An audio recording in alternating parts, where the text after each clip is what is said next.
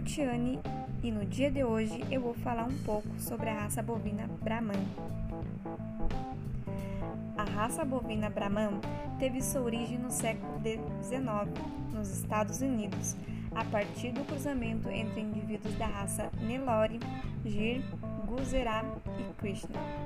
No Brasil, sua introdução ocorreu no ano de 1994. Desde a sua introdução, a raça está em crescimento.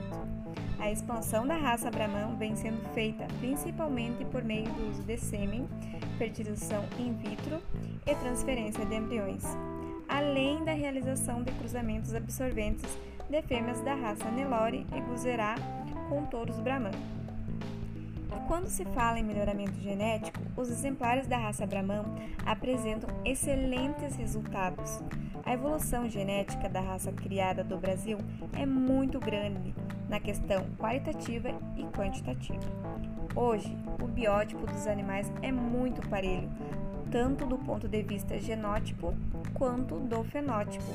A multiplicação aconteceu, mas com muita qualidade.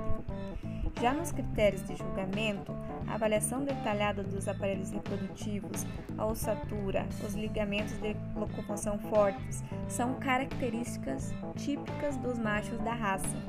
Já nas fêmeas, as características mais importantes é a fertilidade precoce, sem desfocar, é claro, da questão das qualidades que atestam a produtividade da raça.